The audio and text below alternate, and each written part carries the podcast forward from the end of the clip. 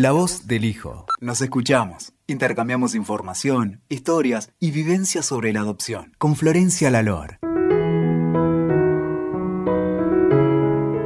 Hola a todos, bienvenidos a un nuevo podcast de La voz del hijo. Hoy tengo una invitada muy especial para hablar con nosotros. Se llama Amanda Medina y es una hija adoptiva que tiene una historia muy particular.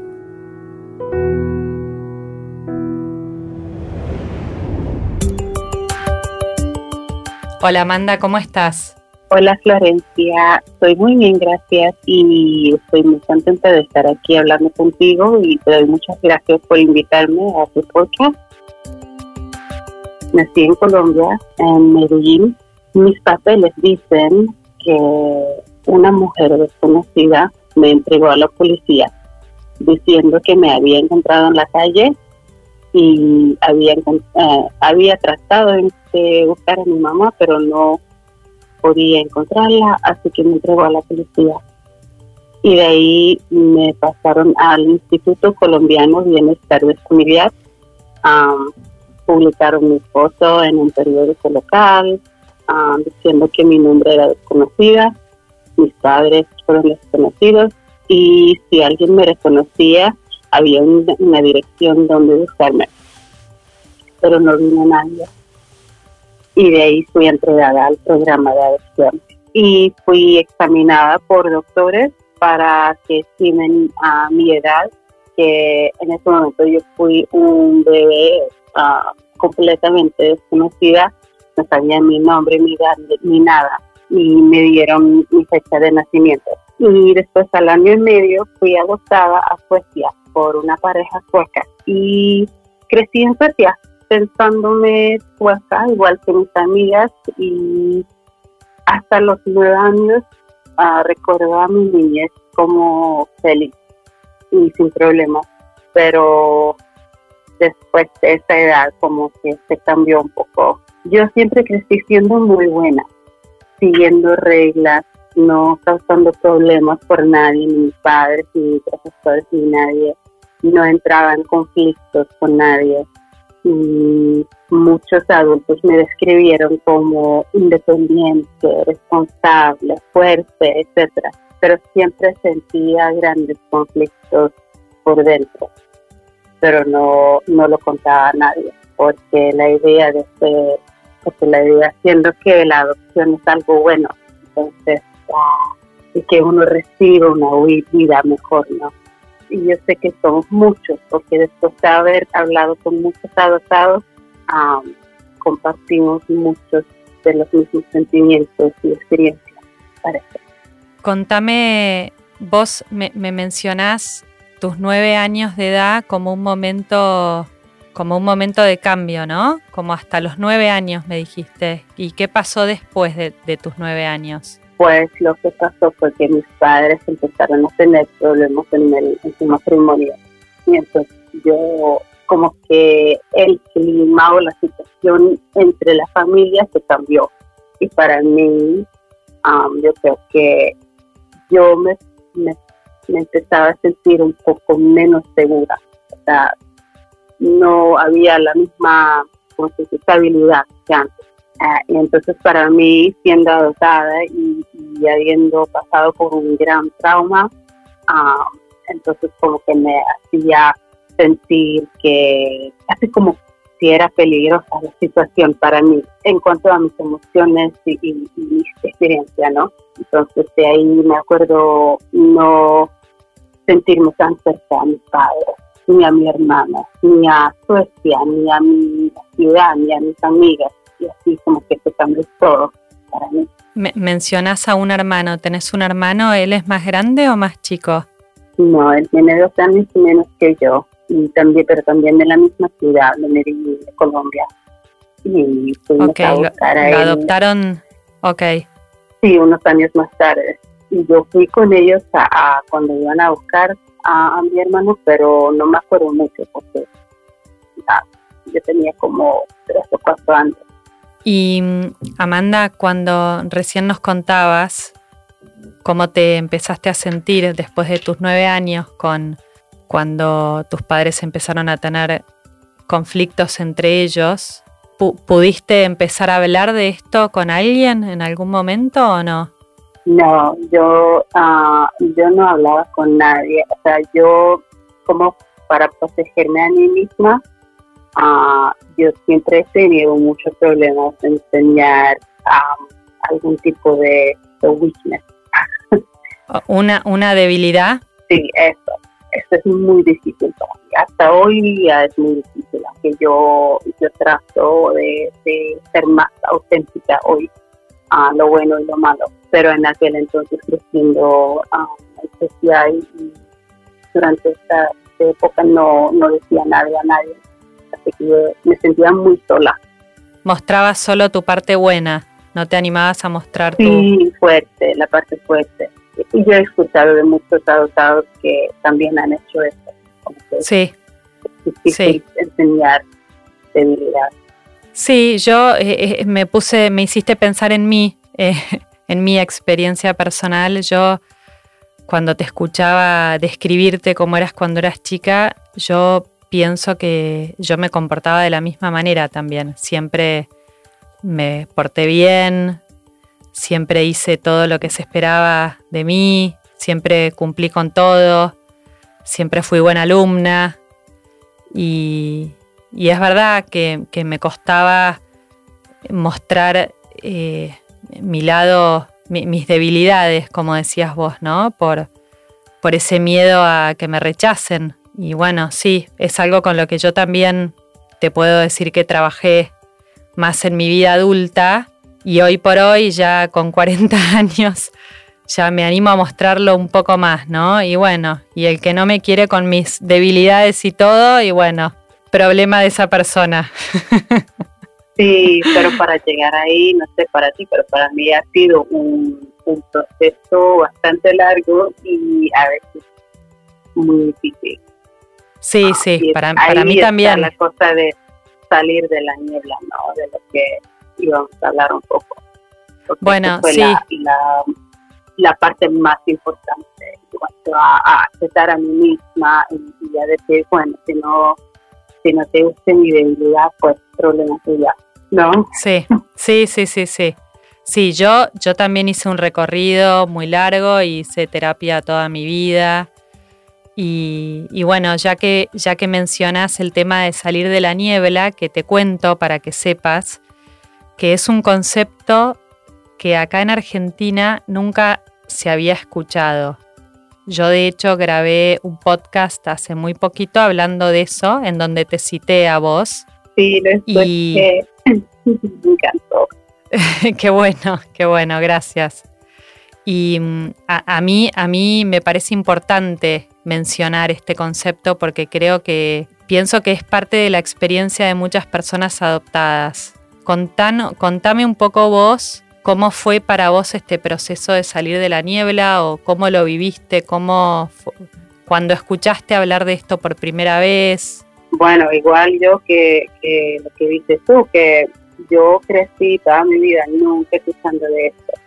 Ah, y yo siempre decía a las personas que no, que no me interesa buscar mi familia biológica Colombia, que ah, yo tengo mi vida en Suecia, aunque yo siempre sabía que yo iba a mudarme de Suecia a otro país, pero aún así no me interesó mucho eso de familia biológica y esas cosas. Ah, y mi, marido me preguntó que si yo quería hacer una prueba de ADN y le dije que no, no, no, eso no me interesa para nada.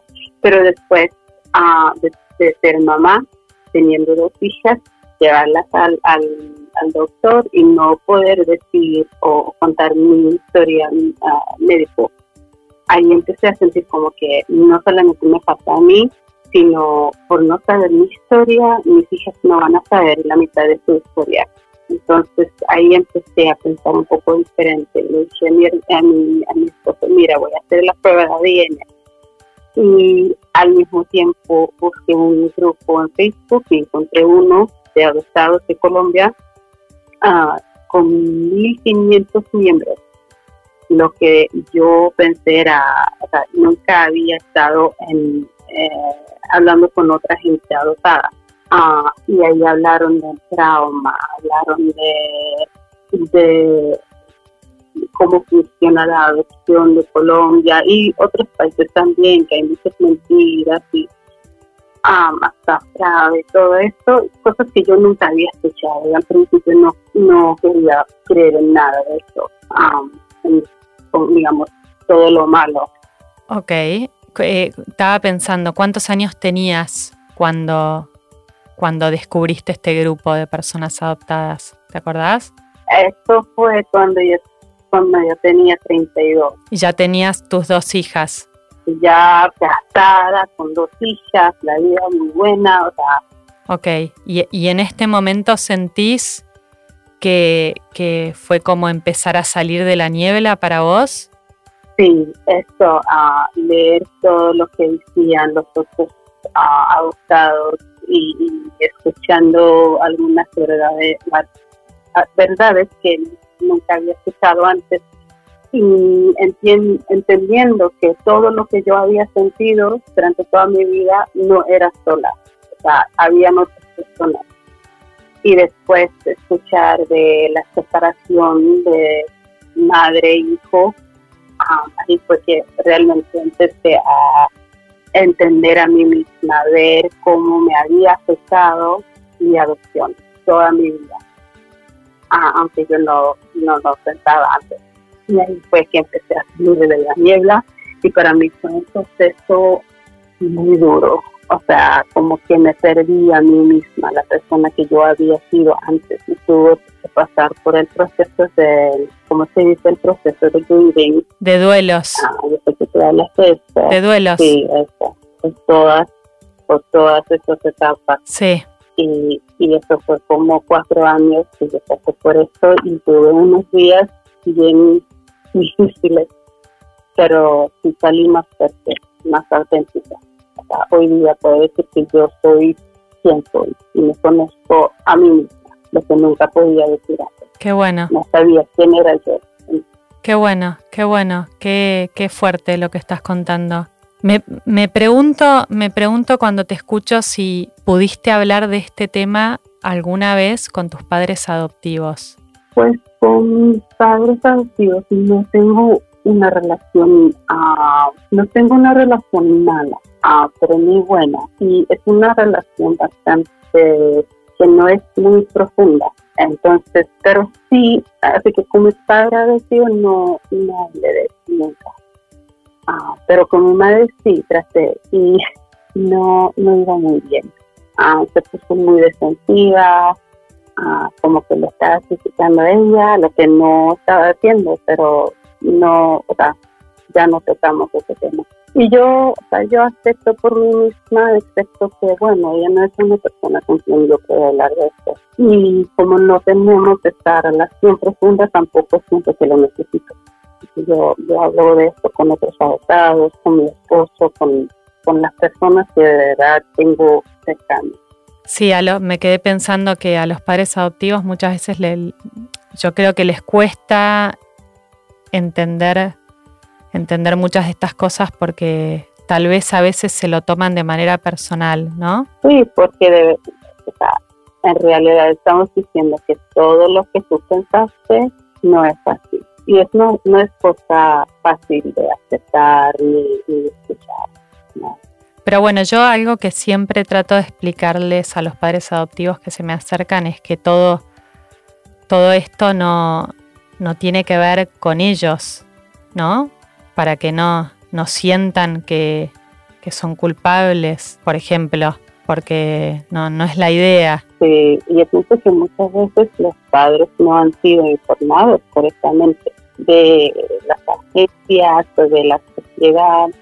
Y hoy en día somos muchos adoptados en, en las redes sociales, pero cuando mis padres adoptaron no había nada de eso, no había internet, no había la información que que recibían era de la agencia y la agencia quiso presentar una adopción, a la adopción como que tienes a su familia y todo va a estar muy bien y con amor pues, se, resuelve todo, ¿no? Sí, sí, sí, sí, es verdad, es verdad. Antes se trabajaba de esa manera y, y muchas cosas que se saben hoy no se sabían.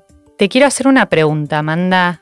Acá en Argentina, que nunca se escuchó hablar sobre este concepto de salir de la niebla, a veces mi sensación cuando yo hablo de esto ahora es que muchas personas adoptadas lo interpretan de una manera incorrecta, como si, como si interpretasen que cuando uno habla de salir de la niebla uno está criticando la adopción o diciendo que, que ser adoptado es algo malo o que uno tiene que sufrir por ser adoptado, ¿no?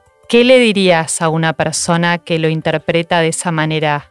Yo, yo he tratado de explicarlo, explicándole a las personas que yo no necesariamente estoy diciendo que una persona que es adoptada tiene que estar sintiéndose mal y sufriendo toda su vida porque es adoptado, no.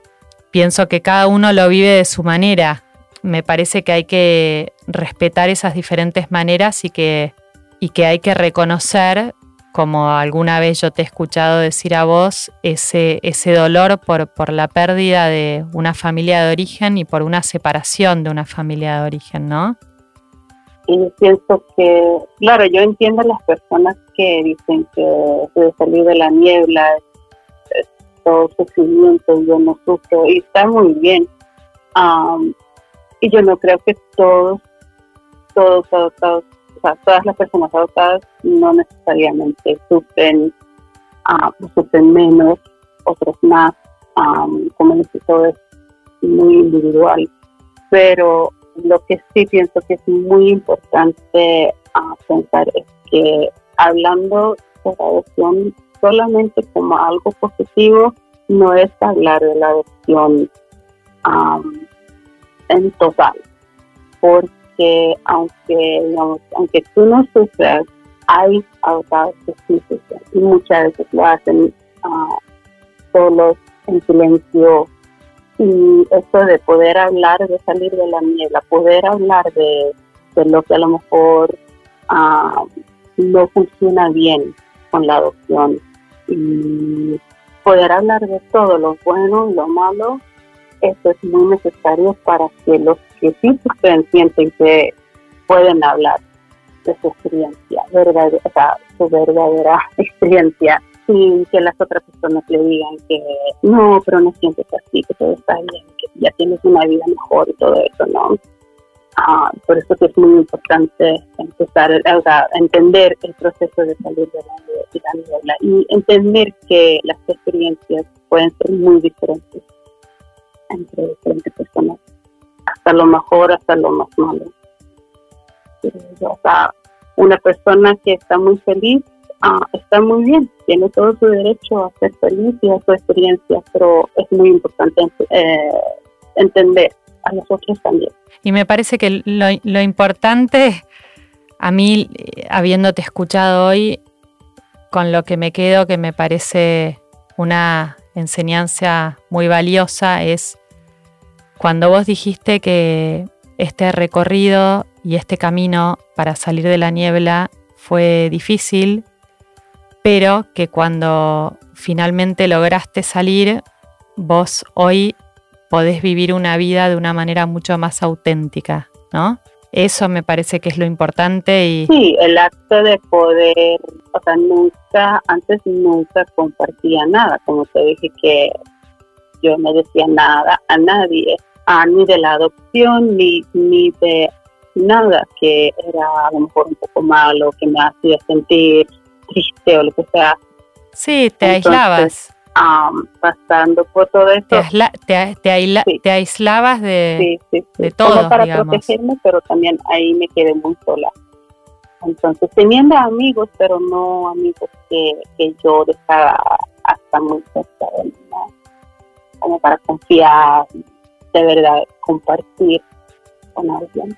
Y es así que hoy puedo compartir mi historia, ah, lo que hago en, y aquí podemos hablar del blog a lo mejor, porque en el proceso de salir de la, de yo empecé a compartir uh, el proceso mismo, pero también mi historia, como leía mis papeles de adopción por primera vez, como uh, yo empecé a conocer a mi historia, empecé a hacer la historia de verdad mía, yo contando mi, historia.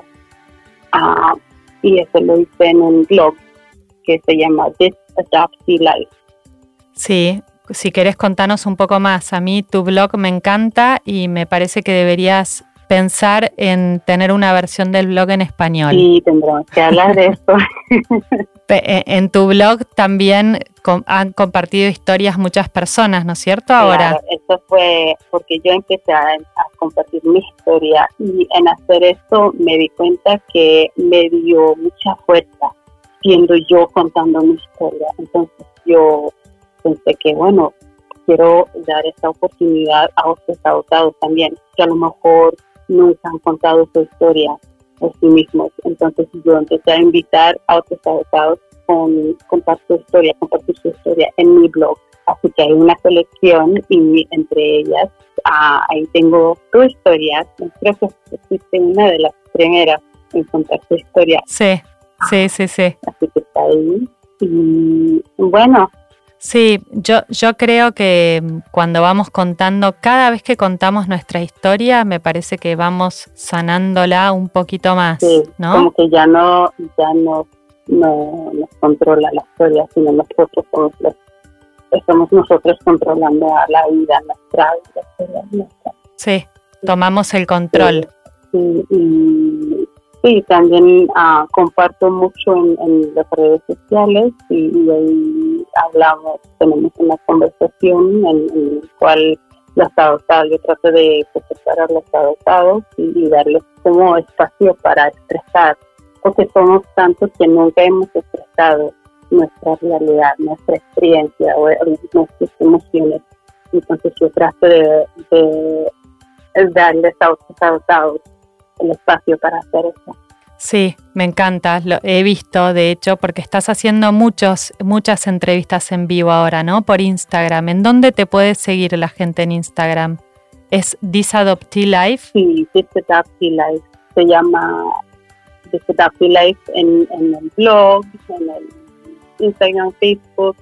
Yo estoy empezando con un YouTube también me cuesta mucho todavía, pero Ay, qué bueno. ahí va creciendo también. Qué bueno. Sí. yo pienso que es muy importante que la gente uh, puedan ver. yo siempre digo que yo solamente soy una, pero yo sé que hay muchos más que son iguales que yo, que comparten mi experiencia, que sienten lo mismo que yo, porque yo hablo con muchos abogados. Entonces, pienso que es muy importante para la gente saber que no es una excepción. La persona usada que cuenta una historia de sufrimiento, de tristeza, de trauma, no es la excepción, sino hay muchos, muchos, muchos. Sí, es verdad, es verdad.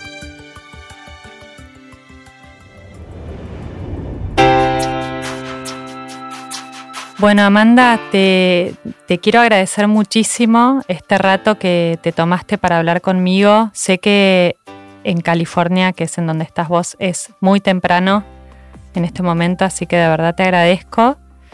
Quiero contarles... yo te agradezco a ti por invitarme. Sí, es, es, un placer haberte escuchado. Siempre que te escucho aprendo algo de vuelta.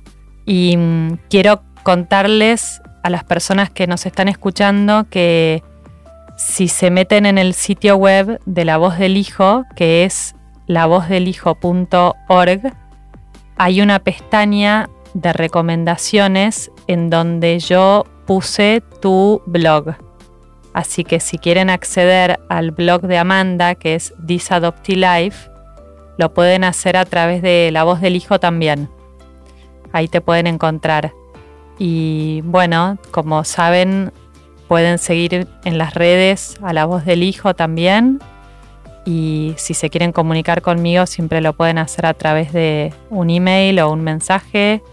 Y bueno, eh, los espero para el siguiente episodio de La Voz del Hijo. Y Amanda, muchísimas gracias. Ha sido un placer.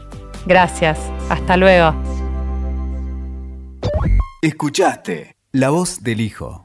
WeToker. Sumamos las partes.